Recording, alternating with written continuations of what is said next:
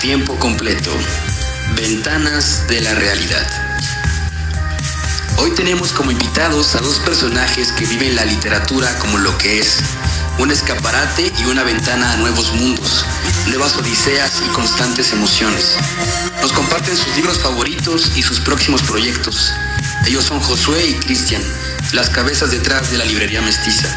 Yo soy Alfredo Franco y esto es Tiempo Completo.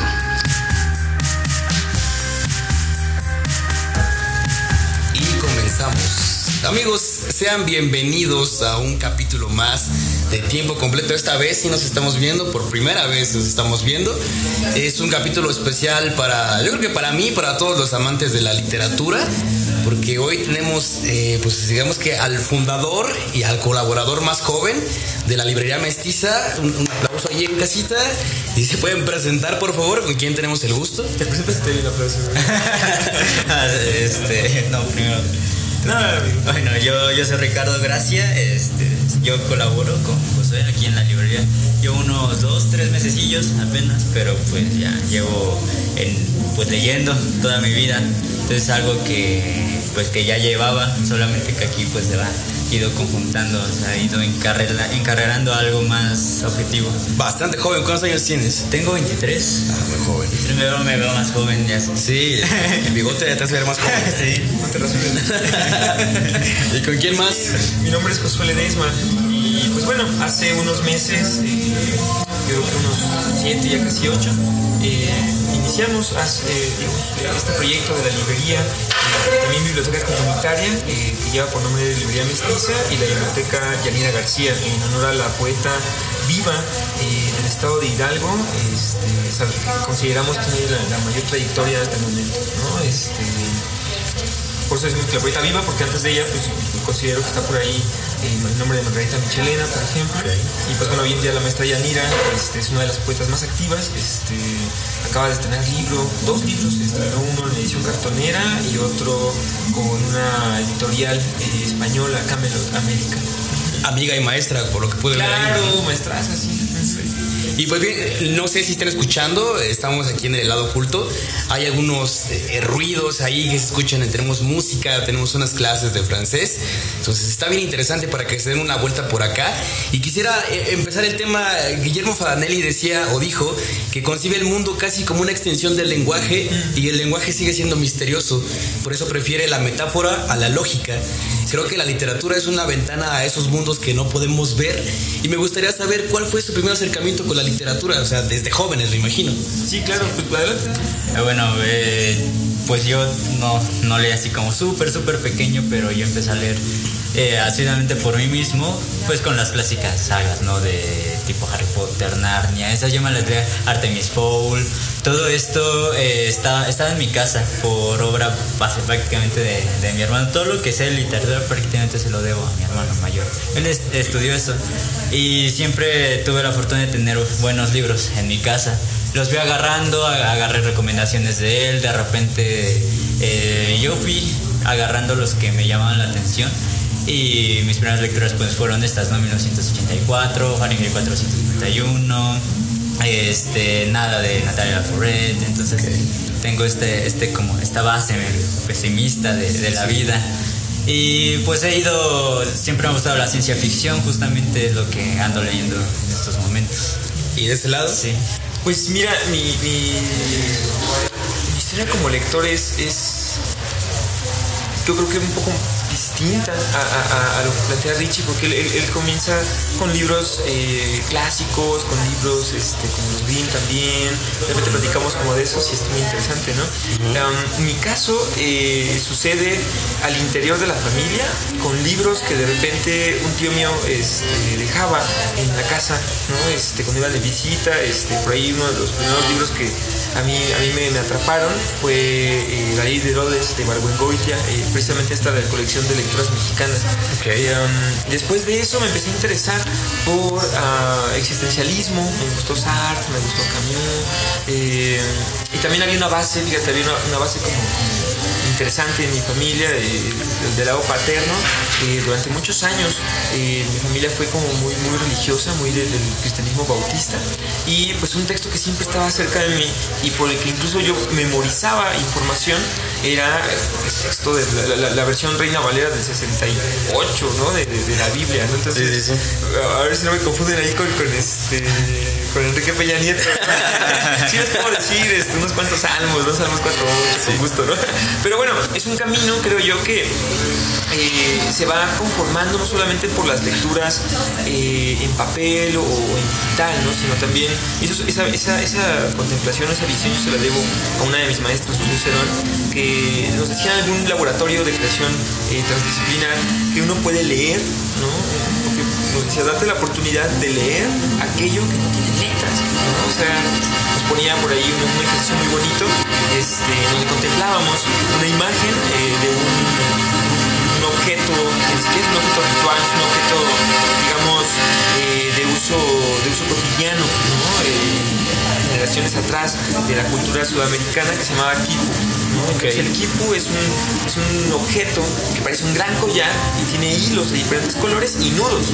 ¿no? Entonces observas la imagen de un kipu y ya te decía qué está diciendo, qué lees. Ah, y entonces e, esa, esa, formación como, como más transdisciplinar que fue cuando el momento en, el que decido tomármelo un poco más en serio, porque estaba pasando como por una etapa muy godín de mi vida, ¿no? estaba recién egresado, este, quería trabajar duro, ya sabes, como esta idea eh, que se vende eh, a nuestras vidas o que llega a nuestras vidas sobre lo que es bienestar, sobre lo que es calidad de vida, ¿no?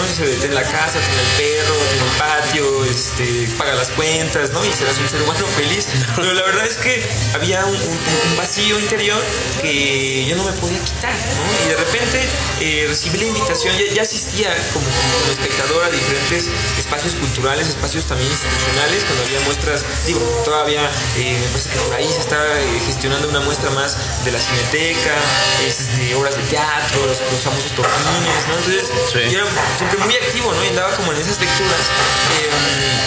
Y luego viene a mi vida la psicología. Entonces, desde ahí eh, también es que de repente puedo hacer como, el intento ¿no? de acercarme como a, la lectura de lo que sucede en acciones que observo, ¿no? a la lejanía. ¿no? voy en un transporte público y observo una persona platicando con otra y me hago una historia. ¿no? Entonces, de alguna manera eso también me, fue llevando como a, a la idea de que, bueno, bien o mal, o, sin bestsellers, o, este, con premios, sin premio, de alguna manera a mí me interesaba escribir. Claro. Simplemente porque era una necesidad. Comenzaba a hacerlo también desde la prepa y me, me, acuerdo mucho que, a mí me, me, empapaba mucho el, el, anime, este, los cómics, por ahí fue muy famoso, eh, perdón, fue muy famoso este, este, esta novela gráfica, American Splendor. Ah, es similar a Watchmen, sí, sí, sí. pero American Splendor es así muy, muy cruda, sobre la vida cotidiana de Harvey Picas, ¿no? Y por ahí la película este, trata sobre cómo este cuate supera el cáncer y todo ese rollo, ¿no? Sí, sí, sí. Entonces, eso a mí me llamaba la atención, Siempre me llamó la atención como la, cuestión visual, la cuestión plástica, la cuestión este, literaria meramente. Y de repente, pues llega la poesía de una forma, este, yo creo que como lo hace la poesía, ¿no? Eh, irrumpe en tu vida y, de repente hubo textos que también estaban ahí desde pequeño que no había usado, ¿no? Y que de repente estaban ahí, este, la antología de Rubén Darío, estaba este, también un poco de Neruda, te digo, este tío que me dejaba textos, ¿no? Sí, Sin querer, o los olvidaba, o se ahí las mudanzas de, de, mis tíos y de mi papá. Y yo empezaba a agarrar, ¿no? Eso, más lecturas de otros lados y esta como necesidad también de, observar, ¿no? Y claro. una vez que pasaba.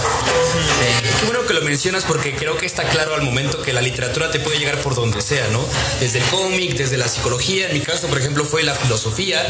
Y, me gustaría también eh, que nos dijeran, ustedes que tienen tanto acceso a la literatura, porque una vez hablando con unos amigos justo, les preguntaba de la manera más sincera que que me dijeran por qué no les gustaba leer. Y decían que, en otras palabras, que la literatura era como que ya poco accesible, era muy para gente muy culta. Entonces, me gustaría que ustedes que tienen tal vez tanto acceso a la literatura, recomendaran algo, porque este va a ser un programa lleno de recomendaciones. algo que así de que si estás empezando a leer, yo te recomiendo que empieces por esto. Uf, ok. Es que es un, es un océano, ¿no? Pero, pues, a ver, vas Pues es complicado porque cada persona es un mundo. Es como la música. Yo soy más musical realmente. Eh, y pues hay recomendaciones. Yo pues no movería nada de lo que hice porque justamente después de este camino que hice, pues yo leí mucho manga. Hubo un tiempo en que yo leía mucho manga. Y yo creo que es una, las novelas gráficas, el manga es una muy buena herramienta para, para empezar. ¿Por qué? Porque además de que tiene dibujitos, tiene estas dos que te atrapan, ¿no? Usa los elementos más simples y más, este, eh, digamos, útiles de la, de la, literatura. De repente te engancha, te lleva a la historia, te, se desarrolla, eh, puedes verla transparente. Es de lo que hablábamos la otra vez, que las cosas simples no es que sean malas, sino que más bien como están tan simples, te dejan ver el esqueleto de todo lo, que, lo que es la estructura. Entonces, más que cuentos de niños, cuentos de niños sí cuando eres niño, pero no cuando empiezas por tu cuenta, porque esos son un poco más profundos que las novelas gráficas o que los cómics, porque tienen pues más profundidad, ¿no? Entonces tampoco recomendaría cuentos o relatos porque al ser tan cortos no te retienen tanto como para una lectura larga. Entonces yo siempre recomendaría ya después de las novelas gráficas, cómics o mangas, eh, novelas, eh, novelas como, como tal y sobre todo en tu idioma.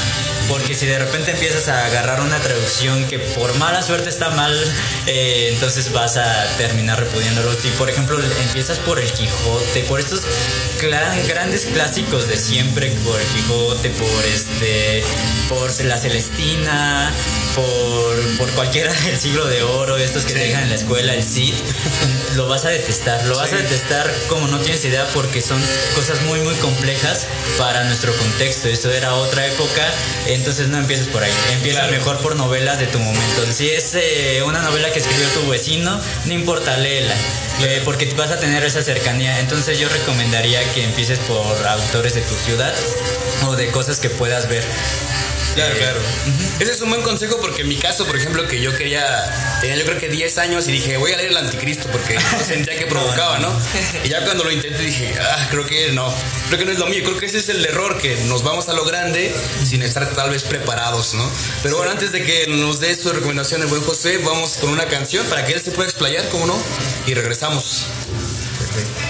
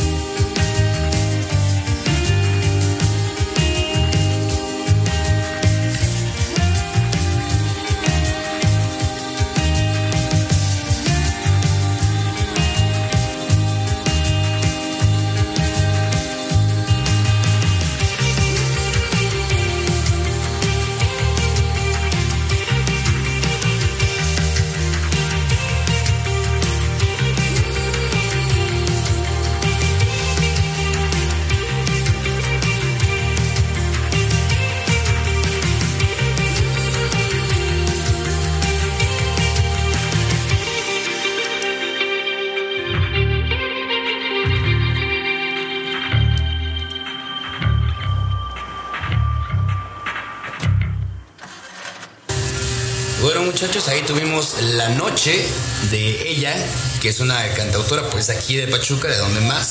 Recuerden que estamos apoyando el talento local y pues denle una escuchada, más adelante tendremos más canciones.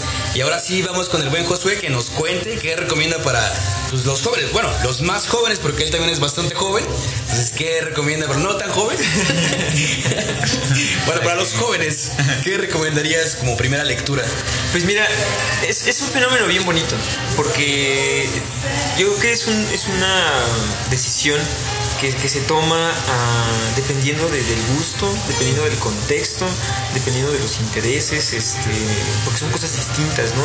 Puede ser que a mí me guste, por ejemplo, lo que decíamos ahorita, ¿no? Me encanta la- el, el cómic, toda la animación, y de repente me encuentro en la novela gráfica de Persepolis, pero al lado de esa está una saga juvenil, Ah, sí. ¿no? O está, este, ahora sí, Watchmen, ¿no? O está, no sé, ¿no? Un, un- un libro... Sandman. Ajá, ¿no? O, está, por ejemplo, no sé, eh, esas ediciones que para nada desdeñables, ¿no? Pero a mí, a me parece que hacer literatura que, sea asequible y también cercana al lector, como lo que hace, por ejemplo, Emu, ¿no? Los libros de Emu. A veces ya cuando estamos leyendo Gredos, ya decimos, "Ay, es que los de Emu pues, tienen buenas traducciones, ¿no? Y no tienen notas. Pues sí, pero, pero son buenos textos eh, que te sirven a ti para decidir. ¿no? Uno, uno de los libros que a mí me, me- me gustó mucho y que recuerdo como, como en, en la lista de los que me gustan bastante es El elogio a la locura de Erasmo de Rotterdam. Este, no recuerdo ahorita el nombre del autor, pero este otro libro se llama Psicoanálisis de los cuentos de hadas. Esos son libros que a mí llegaron en la formación profesional. Antes de eso, eh, libros juveniles que, que- que pude haber como, como encontrado y que rescato. Me gustó mucho ah, Robinson Crusoe, ¿no? Uno de los libros que también así de repente dejaba a mi familia este, ahí en la mesa y ese rollo. eh, Olga Lengle, ¿no? Los hornos de Hitler. Ese tipo de literatura, igual lo platicábamos hace tiempo, decimos, de pronto observamos que el interés de los lectores que se van formando, porque también parte del, del- del proyecto es, es que es- no, no nada más es como, como la venta y generar ingresos y llenarnos los bolsillos de dinero que jamás va a pasar con los libros, ¿no? Pero bueno, este, la idea es darle la oportunidad a las personas de que se formen como lectores y que decidan. Por ahí hay un taller bien bonito que está impartiendo Ilya Kaminsky, ¿no? un poeta de tiene raíces europeas en Países Bajos y también residió un tiempo, sigue residiendo en Estados Unidos. Y él te decía en ese taller que tú puedes crear, digamos, tu propia tradición. ¿Y qué es esto de tu propia tradición? Pues tus propias lecturas, cabrón, ¿no? O sea, tu propio corpus, tu propio, este, digamos, como, como, como base, eh, en- a través de la cual tú puedes eh, generar como, como un, un micro mundo, ¿no? Decir, bueno, ya empecé a leer las- los, los- mundos desgraciados e invernales de Chekhov y de Dostoyevsky, pues ahora me paso, no sé, con Carver, ¿no? Este, que es un puente natural entre la literatura rusa y la literatura este, estadounidense del siglo XX, ¿no? Y la anterior, pues era del 19, 18, por ahí. Hay otras personas que tienen más, ma- eh, no, no sé, unos gustos más cercanos, como decía Richie, a lo nacional. Si a mí me preguntan, este, ¿qué poetas lees? Lee los mexicanos, eh, lea a tus poetas, este, es algo que también, por ejemplo, la, maestra este, Yanira nos decía siempre ¿no? en su taller de, de poesía, leamos primero nuestros poetas, ¿no? Este, De repente es, es bien, es, es bien chistoso también, ¿no? Porque pues dependiendo de- de- del crecimiento, eh, digamos, de la mancha urbana, de cómo se va eh, extendiendo o diversificando una sociedad como lo es la pachuqueña, también van creciendo y se van gestando diferentes, como, digamos, un- pequeños universos culturales, Sectores, ¿no? sí. Sectores culturales. Y hay algunos a los que les gustan así, ¿no? Puro anagrama, puro este sexto piso, eh, no sé, libros, libros profundos, libros densos, ¿no? Este, de repente me, acuerdo que platicaba con, con un, un conocido de aquella época, este, sobre sus estudios de Deleuze, ¿no? Y de repente platicábamos el café y estábamos como, como en la pose del intelectual, casi, casi, ¿no? Pero es bonito platicar con otras personas a las que también les gusta la literatura. Eso yo creo que lo recomendaría más que un libro. Que un libro, Acércate a un sitio en donde sabes que vas a encontrar personas que también tienen los mismos intereses que tú. ¿no? Por ejemplo, a mí me pasó con, con el manga. Llegué a un, a un curso de, de- de aquello, aquel, eh, del Centro Cultural de la Universidad Autónoma del Estado. Este, y ahí fíjate, se impartía cómic, barro, pintura y no recuerdo si había literatura, que había otras cosas. Pero pues estábamos ahí todo, todo el chamaquerío, todos los prepos de esa época. ya había intereses, ¿no? O sea, había intereses musicales, ya había intereses plásticos, visuales, escénicos. Y entonces te van hablando de diferentes cosas. Y dices, eso yo lo quiero, yo lo quiero revisar. A mí me gustaría agregar dos, dos cosas. Igual, ahorita se me viene a la mente, para mí todo está relacionado, ¿no? La música, el cine, la pintura, la literatura. Entonces, eh, si ya tienes un interés previo, por ejemplo, en la pintura o en la música, por ejemplo, así yo me enganché mucho, ¿no? De repente, no sé, escuchas Corazón de la Torre de Soda Stereo y descubres que es un cuento de, de Poe, ¿no? Y, las batallas ¿no? de Café Tacuba. O Losing My Religion, que se basa en un cuento de García Márquez.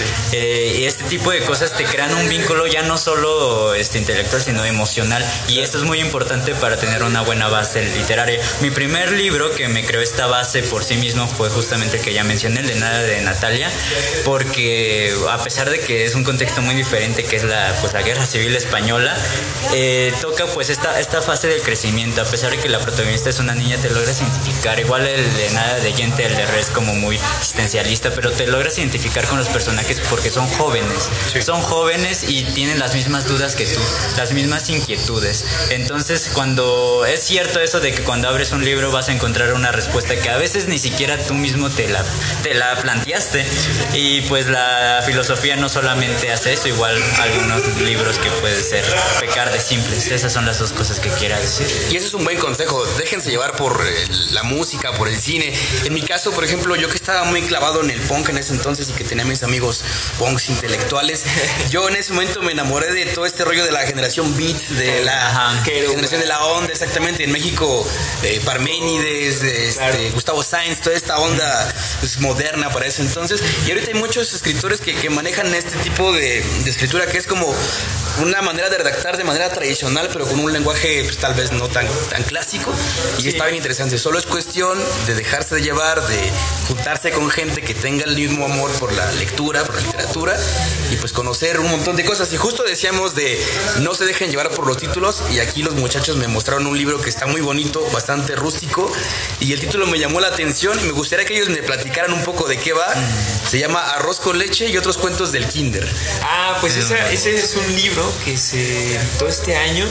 Eh, son dos ediciones eh, de, de la autora Carla Escorza, que también es una persona que yo estimo mucho, es, una autora eh, que se dedica a, crear narrativa, ¿no? Hace este, de repente ensayo, cuento, en esta cuestión fueron relatos y bueno, ella la conocí en un diplomado en creación literaria hace unos años, por ahí de 2018, y ya empezaba ella como, como a echar chispa respecto a estas ideas que estaba trabajando, ¿no? Eh, entonces, pues se, se animó como, como, como autora independiente, este, buscó servicios editoriales por su cuenta y después se acercó a nosotros y nos dijo, me encantaron esos que me hicieron por ahí atrás, pero quiero unos de, la librería, ¿no? Y pues bueno, afortunadamente también el paso del tiempo, este, los tropiezos, ¿no? Este, la, experiencia también viene a partir de eso, nos ha, nos ha enseñado que eh, es bueno tener eh, el servicio para las personas que también quieran ser creadores, ¿no? Entonces esto de alguna manera se vuelve como en un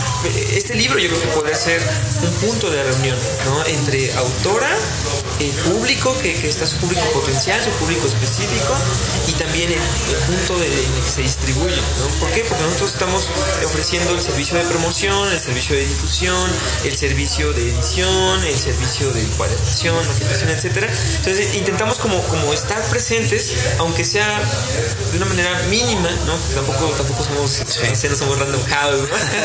Pero este, pues, si un libro quiere venir al mundo, entonces, y está en nuestras manos como, como a colaborar en eso, lo intentamos y hacemos lo mejor que podemos con lo que tenemos, ¿no? Este, y ese libro, esa edición, es eh, la primera edición cartonera que hacemos con este, en colaboración con una autora, fue de edición independiente, pero con las herramientas del sello este, Ediciones Mestizas. Sí, además es un buen ejemplo de esto que decíamos de una creación literaria. Ella ni siquiera es maestra de kinder y tú lees los cuentitos que son relatos muy cortitos, muy cortitos, muy inocentes y tiernos, sin caer en ser cuentos de niños. Este, y pues te meten en la piel de una maestra de kinder, kinder. cuando ella ni siquiera lo fue. La otra vez estábamos platicando con ella y para nada que ver este, su, su oficio. Entonces, de repente eh, fue como una muestra de cómo te puedes meter a través de la literatura en otros mundos a los cuales ni siquiera perteneces. Sí, claro, y también, y también la- la- es como un reflejo de la, de la persistencia y la dedicación Ajá. de Carla como autora, porque antes de publicar su libro se formó un montón de gente, ¿no? Gente que le enseñó a ella el maestro Agustín Cadena, ¿no? uno de, de los autores eh, hidalguenses que, que son como más arropados, más queridos por toda la comunidad que, conforma como a, la gente que está en creación literaria de- del Estado, porque es maestro de mucho, ¿no? Este, es un narrador ya de, creo que su primera obra se editó en los 70, ¿no? Este, por ahí anda una nueva edición que, que- que hicieron y quedó ahí en donación a la biblioteca, este, pero es, es- es muy interesante, ¿no? Como también el libro eh, se va convirtiendo de alguna manera en una, una muestra, una evidencia de lo que sucede cuando compartes. ¿no? O sea, a lo mejor el lector de primera mano dirá, ah, bueno, pues es un, es un libro pequeño, está muy entretenido, me gusta cómo me lleva este, a diferentes escenarios, quizás no conoces palabras, ¿no? A veces nos dicen, ay, sí, ¿te acuerdas del pasaje en el que este, la niña empieza a rayar este, con bolitas con forma de Santa Claus o algo así, ¿no? Pero sabemos manga, que el trasfondo de todo eso, pues es un trabajo riguroso de, de, de tallereo, de, de concebir la idea, de definir una estructura narrativa. Sí, es disciplina, totalmente. Aparte, generalmente eh, leer siempre va acompañado de escribir. Y creo que hay una oportunidad muy grande en la base de, de la escritura. Las, los- las personas que escriben tienen la oportunidad de escribir un libro. Tal vez de tu escritura puedes sacar una película, puedes sacar una canción. Entonces se pueden hacer cosas muy interesantes. Y ojalá tengamos más tiempo para hacer una segunda parte de este programa. Porque se nos está viniendo el tiempo encima. Así que vamos con una segunda canción y regresamos.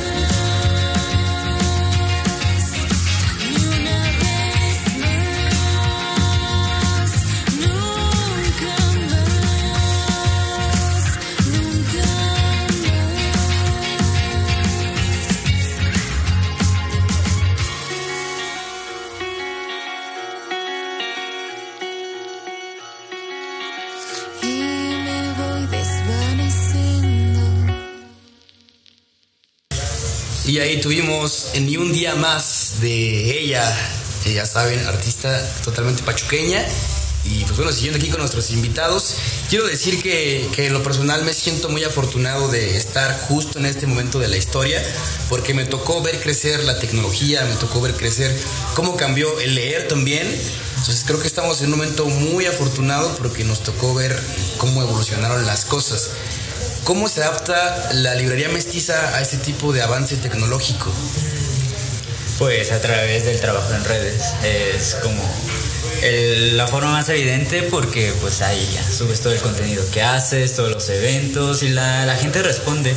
Es, es increíble, ¿no? La, la respuesta que hay. Así se mueven los libros, hay envíos a, pues, a todo el país. Y de todo tipo de literatura se mueve realmente. Y todo es gracias a las redes. Hace rato pasó, estuvo muy padre la experiencia. Llegó un autor que justamente al leer las redes eh, se acercó, se llama por aquí Jesús Aguilar. Jesús Alberto Jesús García. Alberto, sí. Él se acercó y nos dijo, es que quiero donarles estos libros porque he visto su trabajo, su página, he visto las entrevistas que hacen, los eventos, me agradan bastante y pues sigue la página de hace tiempo y él localizó el lugar, dijo el oculto, vamos a Jicotencatl y se subió y se dirigió directamente hacia mí, yo ya estaba solito y, y ya tenía su speech, creo, yo creo, o sea, ya lo había pensado mucho porque realmente agradó. No, o sea, de que, de que realmente estaba pensando en esto porque es un lugar, es un lugar que atrae, que atrae como pues no solo a los lectores sino a los escritores y eso es algo que me parece muy muy bello. Y él nos dejó estos libros, eh, igual están por si los quieren. Eh, uno habla sobre la contracultura y el otro habla sobre los sindicatos del IMSS. Dos cosas totalmente opuestas. Sí. Pero eh, que, que pues cada uno tiene, tiene lo suyo. Él, él pronto nos va a visitar más, esperemos que nos traiga sus demás libros y que se acerque más con nosotros porque así lo estuvimos hojeando, apenas llegó hoy y vale mucho la, la pena. Y aparte es un lugar muy bonito aquí en el lado oculto. Creo que la librería mestiza tiene un buen hogar. Les comentaba, está aquí es como un circo de cinco pistas. Aquí hay músicos, hay actuación, hay de todo aquí. Entonces, pues dense una vuelta. Y antes de pasar al tercer bloque, que es la recomendación, me gustaría que me contaran más de a dónde va la librería, qué viene. Sí, claro, con gusto. Pues mira, eh, lo, que, lo, que ahorita nos ocupa en el área como de planeación, de gestión, de promoción cultural es el Quinta Bazar, que tiene un formato, digamos, de, pequeña feria de libros, ¿no? No, no nos interesa como, como traer un listado enorme ¿no? de, autoras, de autores, este, sino también servir a los intereses de la comunidad, servir a, a, digamos, a la difusión, a la promoción de autores independientes, este, brindar un espacio también para eso, ¿no? Y por supuesto colaborar con iniciativas de otros lados y de diferentes, digamos, como, diríamos como en términos de, de- de marketing o publicidad, targets, ¿no? Claro. Este, gente, poblaciones a las que son, eh, digamos, así, digamos, ellos son, son como asiduos a ciertos intereses. ¿no? Por eso también es, es, es- para nosotros muy importante esa área, ¿no? Este, la parte de la promoción y la difusión, porque ahí también reside ¿no? la esencia de la palabra mestiza en la librería, ¿no? Este, es decir, nosotros no le hacemos a nadie, ¿no? De repente eh, platico con, con personas que también les gusta la lectura y cosas así.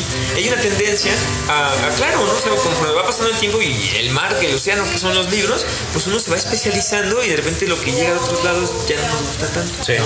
Pero crear un, un- espacio o gestionarlo a partir de un formato que digamos ya, ya, ya existe, el del bazar, el de- del tianguis, ¿no? Que el bazar es un pequeño tianguis para nosotros. Eh, a partir de eso, también eh, ocupar ese formato y, y volcarlo hacia la promoción y, la- y el fomento de la lectura a través de presentaciones editoriales en línea, presentaciones editoriales en presencial, mesas de venta de diferentes personas que se dedican en la ciudad, porque no somos los únicos, queda muy ridículo decir eso. Este, a nosotros nos interesa que eso crezca, ¿no? O sea, mientras, más personas lean es mejor. Entonces, mientras más personas que, se dediquen al, al oficio de librero, eh, nos reunamos en un solo espacio, o bien solamente nos conozcamos y platiquemos y así, o nos saludemos de lejitos, pues sabemos quiénes somos, sabemos qué, qué libros traemos cada quien, y se crea una especie de, comunidad también en los, en libreros. Entonces creo yo para, para tener como ese camino, ese puente que se traza eh, en las puertas que se abren acá en los libros, pues este es importante reunirnos, ¿no? Eh, lo que viene pronto es el 11 de septiembre, de 10 de la mañana a 6 de la tarde, Tinta Bazar, eh, aquí en las instalaciones del helado, todo el día va a ser dedicado a ese bazar, eh, por la tarde-noche se, se cierra el bazar y comienza La Venganza del Mezquital, que este es un proyecto cultural que proviene eh, más del ingenio entre Mar- Marina Ángeles este, y Andrés Acosta, que son pues, nuestros, nuestros agentes musicales y de producción musical en el, en el- en el sitio. Este, y obviamente todos los espacios, todos los proyectos estamos colaborando al mismo tiempo. ¿no? Se viene eso. Am, y pues bueno, últimamente también hemos estado platicando con, con algunos autores que están interesados en que se les publiquen libros, en que se les hagan ediciones. Y pues ha sido un trayecto, ¿no? Este, ha sido un proceso pues riguroso, difícil, divertido, ha tenido de todo, ¿no? Entonces, llegar al punto en el, que, en el que dices, bueno, creo que ahora ya contamos al menos con una lista de personas a quienes podemos invitar e incluso a colaborar en la confección de este eh, ¿no? Que, guarda conocimiento, que transmite información, que, guarda imágenes, que intenta conmoverte, ¿no? Que es un libro, ¿no? Este, entonces, entre muchas personas, eso lo vamos haciendo desde hace un tiempo. eh, y pues bueno, ahora es como más presente, ¿no? El, el poder platicar eh, de cerca con una persona que está interesada en imprimir su libro y que nada más tiene su manuscrito. Y ahora sí sabemos que contamos con, con- con personas que nos pueden ayudar, nosotros podemos sumarnos también a ese esfuerzo y publicar libros, está genial, ¿no? Son las cosas que se vienen. Y pues bueno, algo que también este, va a ser interno, pero igual los vamos adelantando, este, pues próximamente este espacio que ocupamos ya no lo vamos a ocupar, vamos a estar en la parte de abajo de, de la planta baja del centro cultural, este, pues con la finalidad eh, de ofrecer a la librería la posibilidad de crecer, porque también llegó un momento en el que eh, supimos que, bueno, de inicio, pues nada más teníamos esta pared que está aquí atrás de nosotros y de repente empezaron a llegar más muebles, más libros, hay algunos libros embodegados y pues queremos que tanto la biblioteca como la librería sirvan al propósito para el que son hechas, ¿no? O sea, es decir, que lleguen las personas y lo lean, o lleguen y encuentren el, el ejemplar que se quieren llevar, o bien sepan que con nosotros pueden eh, confiar eh, un mes o dos semanas en lo que les buscamos sus libros, ¿no? Y que además pues ahí es un espacio muy ameno, donde se pueden tomar pues un café, este, pedírselo en Estela Café, pedírselo en Arte en Terraza, dos, dos iniciativas, es algo bien interesante, ¿no? Cómo conviven dos iniciativas que se dedican más o menos al mismo giro en un solo espacio, ¿no? Sea, eso habla de la horizontalidad en el centro cultural y yo creo que lo que se viene es más trabajo en equipo, ¿no? Más, más, más, más, este, eh, propuesta independiente, nosotros nos sentir muy, muy felices el hecho de que somos independientes desde la promoción, la gestión cultural y hemos logrado eh, subsistir en esta época pues, difícil para todo el mundo, desde una propuesta independiente que de por sí es difícil para todo el mundo y no es por echarnos las flores, ¿no? sino simplemente como de amigos, lo logramos entre todos, ¿no? entre todo el mundo. Yo creo que se viene más trabajo colaborativo, seguramente van a llegar más proyectos al centro cultural y también seguramente tendremos talleres, ten- tendremos este, conferencias, círculos de lectura, más presentaciones editoriales y pues bueno, la idea es seguir comentando, ¿no? Sembrando la semilla, este, ayudar también en toda esa cadena ¿no? de, de- de creación de un lector, desde que al autor se le ocurre un cuento, una idea, la desarrolla, la imprime y hay alguien más que se le acerca a, a otra persona que le interesa. Perfecto, yo estoy seguro que va a seguir creciendo la librería y que Ojalá. les va a ir muy chido, les va a ir genial. Y además veía que esta labor comunitaria pues no nada más va a lo cultural, leía también ahí, no sé si me equivoco, sobre unas postales que las ganancias iban a hacer para un huerto urbano. Sí. Entonces ya ven, si se apoya aquí de todo. Sí, es proyecto de nuestro amigo Max que viene de Alemania y él eh, está empe- es su primer proyecto de fotografía y empezó a tomar pues fotografías con su ojo pues digamos de fuera a actividades humanas cotidianas. Eh, pues hay varias colecciones no de uno que le toma las manos otro que le toma las actividades humanas otro que le toma al, al rostro de las personas. Y es muy interesante verlo desde la perspectiva de alguien de afuera que qué es lo que le llama la atención a alguien de afuera. Suena y eh, entonces las tenemos, esas fotografías las tenemos aquí igual. Es- para que se den una vuelta lo más pronto que se pueda. Y pues eso lo vi en la página de Facebook, que si nos pueden decir sus redes para que lo sigan. Sí, claro, nos pueden encontrar en Facebook e Instagram como Librería Mestiza SZ. Y en nuestro correo electrónico, librería mestiza pachuca arroba gmail.com. Nuestro número telefónico es 771-397-1593. Ahí por si quieren todavía este, participar como expositores para el bazar. Hay unos cuantos lugares. Se van- se van a ir si son libreros, si son artesanos, si son productores locales, si venden algún tipo de comida o producto este, igual artesanal. Claro. Cáiganle, ¿no? Aquí son más que bienvenidos. Perfecto, pues ya escucharon, chequenlas, dense una vuelta, está muy bonito aquí. Y pues ahora sí vamos a lo que nos truje. Ya escucharon algunas recomendaciones, espero que hayan puesto atención hasta de novela gráfica.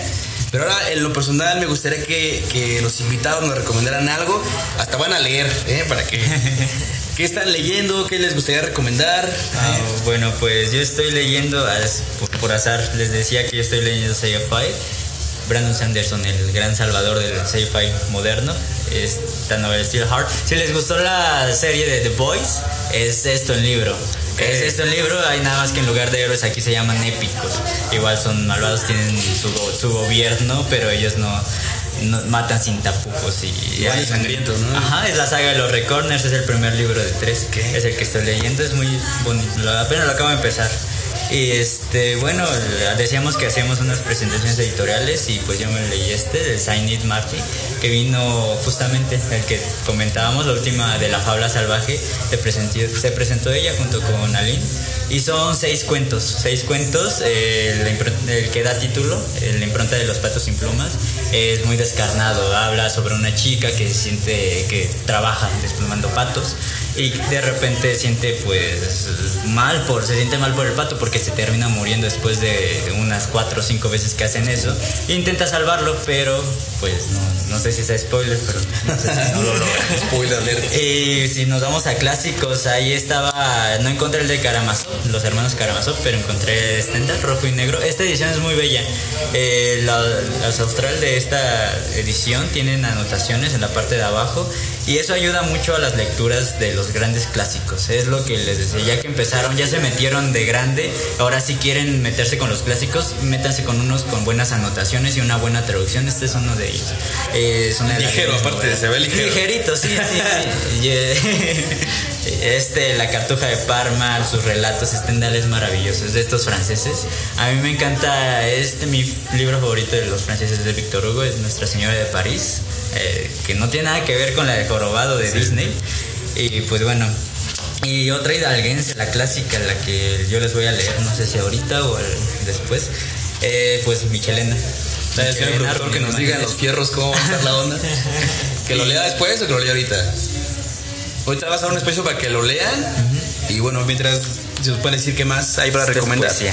Sí, pues mira, ese, eh, comenzando también por ese libro, de Reunión de Imágenes, es una edición que se realizó hace muy poco, eh, porque también hubo un, un interés creciente, fíjate, en rescatar y eh, en traer a las nuevas generaciones la poesía que nace en la entidad.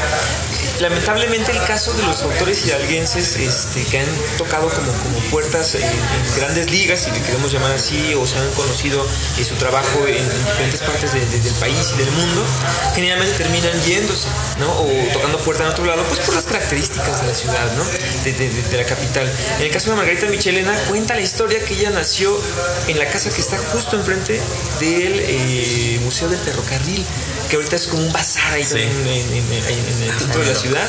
Y pues bueno, pasó muy poco tiempo en, la ciudad, después se forma en, la Ciudad de México y ahí empieza como a absorber también, digamos, la tradición mexicana, eh, codeándose con las autoras de esa época, ¿no? con la Castellanos y con toda esa gente. ¿no? Es muy bonita la poesía de Margarita Michelena, creo que se, se adecua también, fíjate, al pensamiento que de repente desarrolla eh, Rebolledo. Esto no lo digo yo, no lo dice eh, precisamente el estudio que desarrolla por acá este, uno de los, de los editores eh, que estuvo cuidando como, como la obra, también haciendo la, digamos, la investigación.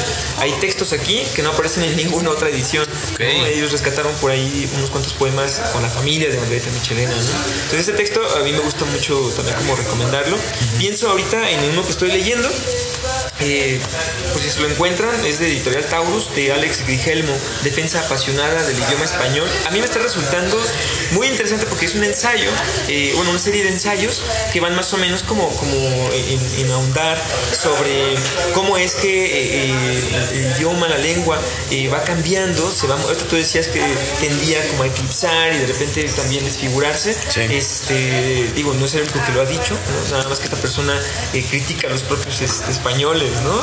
Eh, y hay otro por ahí que me gusta mucho, Los fragmentos de George Steiner de, Ciruela, es un libro muy bueno, son ensayos también, este, en el caso de, de Steiner, eh, me gusta mucho cómo ensaya, puesto que es muy objetivo, ¿no? Eh, Por ejemplo, para, para no atacar, sino criticar objetivamente la obra de Freud, por ejemplo. O entender eh, el nacimiento e incluso las etapas de desarrollo de un ismo, ¿no? Como hoy en día estamos eh, atravesando también como, como esa, esa, esa, esa etapa o esa transición eh, de diferentes posturas ideológicas que también están, eh, creo yo, eh, definidas por un- una, una fecha de inicio, una fecha de final, una, una serie de eventos y un lenguaje propio.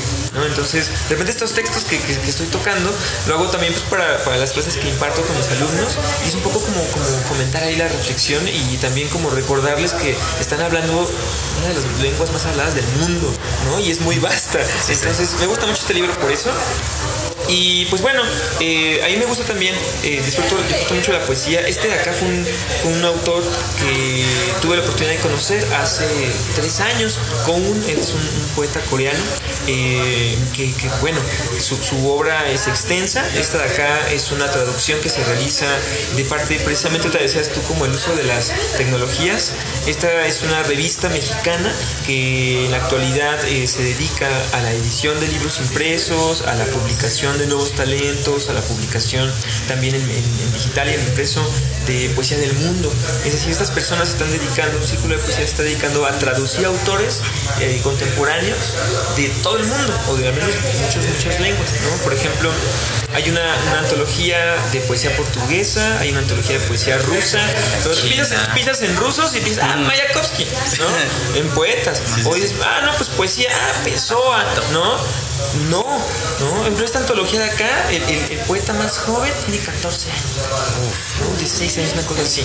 Y en la de los rusos, pues ya no estás leyendo a, a- a los poetas este, como Mayakovsky, ya no estás eh, yéndote los mismos escenarios, este, digamos, fríos, este, desgarradores de, de- de los, este, del realismo ruso, ¿no? Sino que ahorita ya son otras cosas. Entonces es bueno conocer también este, sobre eso. Y este autor, fíjate, eh, es un señor que ya está rozando la- la novena década. Eh, yo lo recuerdo como, como- como un gigante chaparrito, ¿no? Porque es un señor, es un señor de, de- de- de estatura pequeña. Creo que está, es mucho más chaparrito que, que chaparrito es bichillo. Que yo. Este, Que yo. Creo que ay, debe tener unos, 5 centímetros menos el señor. Pero cuando habla, cuando se expresa, se expresa en coreano y después lo traducen al español, realmente está la fuerza, ¿no? De, lo que se dice. Decimos en poesía que eh, la melopea, la melodía de- del verso también transmite emoción, también transmite sentido y crea imágenes, ¿no? Entonces, imagínate que un poeta de esa potencia pueda, pueda transmitirte, ¿no? O un poeta chino, coreano, oriental, te transmita una emoción en una un lenguaje que tú no ubicas, pues está. Está- Sí. Está muy bien, ¿no? Claro. Y es, bueno, este texto de por acá, a, a mí me gusta mucho, se llama eh, Poesía dejada atrás, es una recopilación de la poesía de Común. Y el poema que a mí me gusta mucho se llama Fregador de Pisos, ¿no? Es, los voy a compartir una vez. En días de viento, en días en que la ropa colgada se bate con el viento, quisiera dedicarme a fregar los pisos. Sin ser obsequioso, sí, quiero fregar los pisos. No me atrevo ni a preguntar qué tan corrupta y asquerosa está la patria. Quiero dedicarme a fregar los pisos, sin pretensión, limpiar siquiera alguna mancha. No olvidaré los días en que fregué las baldosas de mi celda. Quiero dedicarme a fregar pisos. Ya los fregué una vez y quiero ahora limpiar mi vida inmunda. Una y otra vez tallar hasta que este fregador de pisos desaparezca. Quiero reencarnar en otro fregador de pisos, en una tierra nueva. Ay, Está cañón ese Sí, señor. sí, Eh, eh, eh, es- fue monje budista, estuvo en la cárcel, este, sus poemas los corearon alumnos de, de- así cuando hacían revueltas estudiantiles este, en Corea, sus poemas los corean allá. Valga, valga la redundancia del sonido, Sí, ¿no? sí. La cacofonía. Pero es, es, es poesía que, que es interesante checarla. Este, a mí me, me gusta como disfrutar de todo, ¿no? Este, de repente eh, hay quienes me dicen, no, no, ¿por qué te lees a eso? Léete, léete otros, ¿no? Le digo, total, ¿no? Léete tú los que quieras y yo me leo los La que yo quiera y luego cotorreamos. sí. Este, está genial. A mí me gusta mucho lo que dice Pum, porque creo que es una voz fuerte y es una voz madura en poesía eh, y que hay que, hay que, hay que leerlo ¿no? en estos años. Es todo un mar de posibilidades la literatura, entonces busquen lo que les acomode. Y dijimos, no es necesario que sea todo lo tradicional, pueden encontrar algo que les guste, y, pero pues es cuestión de adentrarse, ¿no? Y pues ya con eso terminamos, espero que les haya gustado tanto como a nosotros y que vengan pronto eh, aquí a la librería mestiza, el lado oculto. Después sí la dirección? Claro, estamos en Chicotencatl 112, Colonia Centro, a un costado del Jardín del Arte, a espaldas del Teatro Hidalgo, a lado un costado de la gasolinera de ahí de este, ¿cómo es Allende? ¿Y qué? Aquí, aquí no es Allende, aquí qué es. No, creo que no sé. Ay, no me acuerdo la calle de aquí, antes de que empiecen los arcos de Plaza Juárez. Está sencillo, ahí junto al Jardín del Arte, rápido llegan. Entonces esperemos que, que vengan, que les guste la librería y que pues vengan más seguido y que estén en los próximos eventos. Ya con esto nos despedimos. Gracias por escuchar, por ver esta única ocasión. Bueno, y las que siguen. Eh, bueno, ya saben, nos pueden repetir sus redes. Es Don Librería Mestiza. Y está en Facebook, tanto Facebook como Instagram. Eh, son SC, SZ, Perfecto. para que no los confundan. Es muy claro, escriben mestiza con ZS. Dices, ah, qué chido, ¿no? Está bien genial tu propuesta, pero pues. Sí, ahí- Ya A nosotros nos encuentran como tiempo completo. Eh, yo estoy como pinche musgo en, en Instagram. Instagram, eh, ya estoy igual. Pero bueno, nos vemos la próxima, nos escuchamos la próxima y pues bye. Gracias.